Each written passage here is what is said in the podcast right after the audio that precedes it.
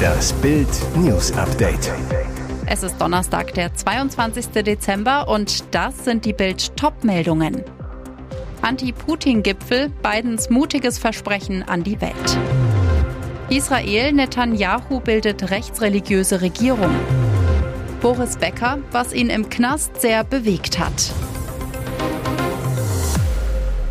Erstmals seit Beginn des russischen Angriffskrieges in der Ukraine hat der Präsident Zelensky sein Land verlassen. Am Mittwochnachmittag Ortszeit landete er auf der Andrew Air Force Base nahe Washington. US-Präsident Biden hieß ihn mit einer emotionalen Begrüßung im Weißen Haus willkommen. Er trug eine Krawatte in den Nationalfarben der Ukraine. Nach mehr als zwei Stunden Gespräch traten Zelensky und Biden vor die Presse. Beide gaben sich entschlossen, den Krieg zu gewinnen. Biden deutlich, sie werden niemals alleine stehen. Die USA, Demokraten und Republikaner stünden hinter der Ukraine, versicherte der US-Präsident. Die Vereinigten Staaten seien bereit, die Ukraine auch durch 2023 zu unterstützen. Der ukrainische Präsident stellte fest, wir sind echte Partner geworden. Die US-Regierung hatte am Mittwoch bekannt gegeben, dass sie der Ukraine erstmals das Patriot Flugabwehrsystem liefern wird. Zelensky bedankte sich bei den USA für die Lieferung. Das Patriot-System werde die ukrainische Luftverteidigung erheblich stärken. Israel. Netanyahu bildet rechtsreligiöse Regierung. Israels designierten Ministerpräsidenten Benjamin Netanyahu ist die Bildung einer rechtsreligiösen Regierungskoalition gelungen. Das teilte der Vorsitzende der konservativen Likud-Partei am Mittwochabend kurz vor Ablauf einer Frist dem Staatspräsidenten Herzog mit. Die neue Regierung muss bis zum 2. Januar vereidigt werden. Bis zuletzt liefen noch Verhandlungen zwischen den künftigen Koalitionspartnern. Die baldigen Regierungsparteien haben versprochen, die innere Sicherheit des Landes inmitten der anhaltenden Terrorwelle zu verbessern und die steigenden Lebenshaltungskosten in den Griff zu bekommen, sowie den iranischen Atomambitionen entgegenzuwirken. Neben Netanyahus konservativer Likud-Partei sind künftig das rechtsextreme religiös-zionistische Bündnis sowie zwei streng religiöse Parteien in der Koalition vertreten. Es ist die am weitesten rechts stehende Regierung, die Israel je hatte.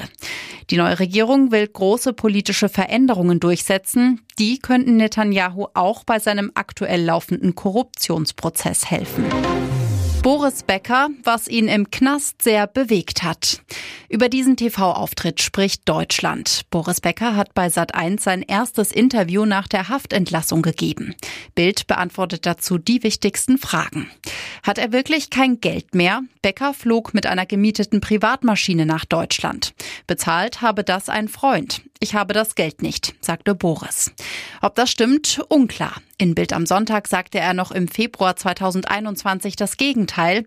Ich habe ein gutes Einkommen und kann mir mein Leben leisten, so Becker damals.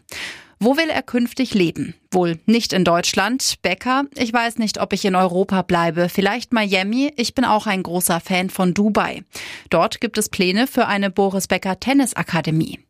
Welche Freunde jetzt noch zu Becker stehen und was er nach der Entlassung als erstes gegessen hat, das erfahren Sie auf Bild.de. Es ist der deutsche Weihnachtsklassiker. Kartoffelsalat mit Würstchen.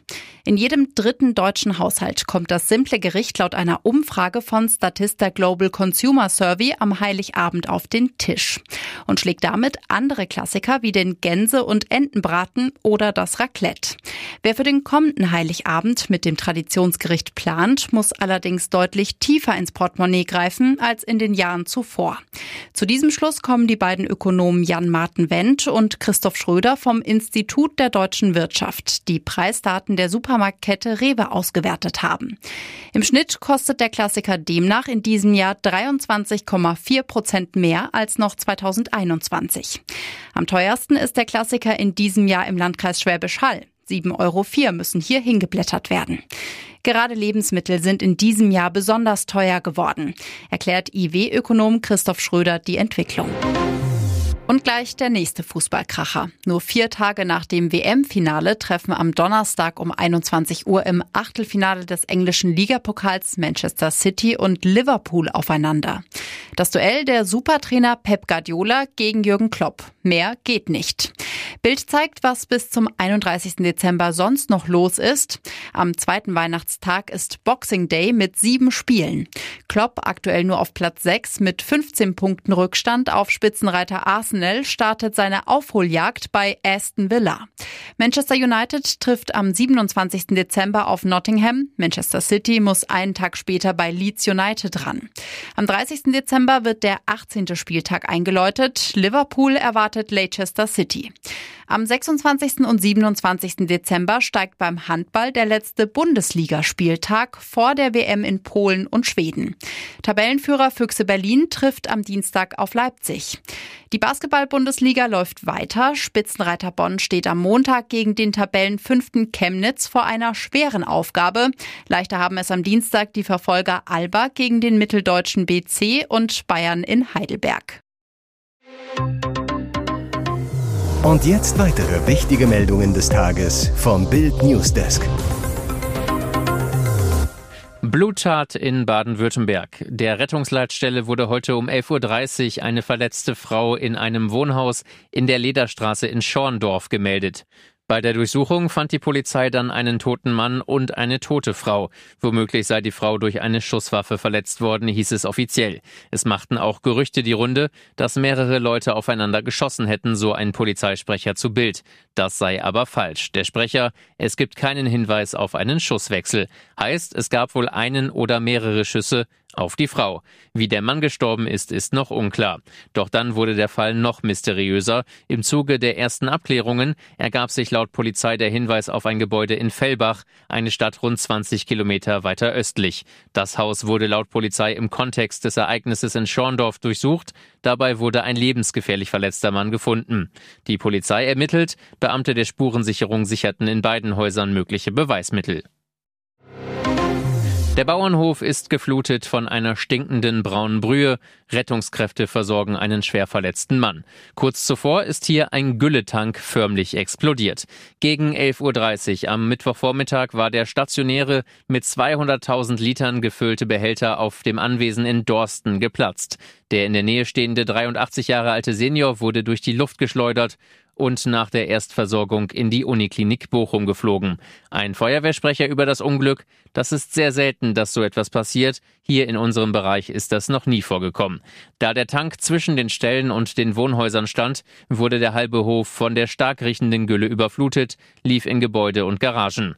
Bauern aus der Nachbarschaft boten sofort ihre Unterstützung an und versuchten zusammen mit der Feuerwehr die Gülle abzusaugen. Um zu verhindern, dass die Jauche auch noch in umliegende Bäche läuft, wurden Strohballen ausgelegt. Wie es zu dem Unglück kommen konnte, ist noch völlig unklar. Der ulkige Teil der Geschichte zuerst. John Bittles ist Pappbesitzer im trinkfreudigen Belfast und doch hat er es fertiggebracht, in den mehr als drei Jahrzehnten als Kneipier keinen Tropfen Alkohol zu trinken. Umso überraschender ist seine neueste Kneipenregel, mit der er jetzt Schlagzeilen macht. Bittels lässt nur noch handfeste Trinker in den Pub, der wie er heißt, Bittels Bar. Wer nur Cola oder andere Softdrinks schlürfen will, ist hier fehl am Platze. Gegenüber der irischen Zeitung Sunday World begründet Bittels, ein Glas Cola lohnt sich nicht wirklich für mich. Wir verkaufen bis zu 700 Pints Guinness am Tag. Wir haben nur eine kleine Anzahl von Tischen. Da ist es nicht ideal, wenn jemand mit einer Cola dasitzt.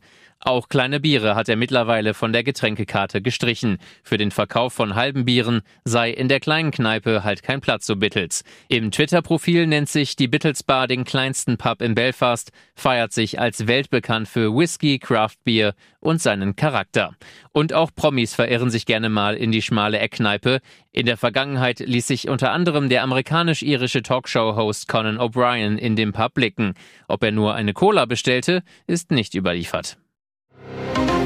Was ist bloß bei Tom Kaulitz los? Heidi Klum hat ihren Göttergatten mehrfach ins Krankenhaus gebracht, wenn man seinem Bruder Bill glauben mag. Anstatt das ernst zu nehmen, macht der sich aber eher darüber lustig. In ihrer neuesten Podcast-Folge von Kaulitz Hills verrät der Tokyo Hotel Frontmann, was ihm Schwägerin Heidi für Nachrichten schickt. Ich kriege alle zwei Minuten einen Anruf von deiner Frau. Wir sind wieder auf dem Weg in die Notaufnahme. Wie ernst kann ich es noch nehmen, scherzt Bill und haut weiter auf den Bruder ein. Es ist so so, Tom, du zerfällst. Oft im Krankenhaus, sicherlich keine Kleinigkeit und das wird auch klar, als Tom von seinem letzten Klinikaufenthalt erzählt.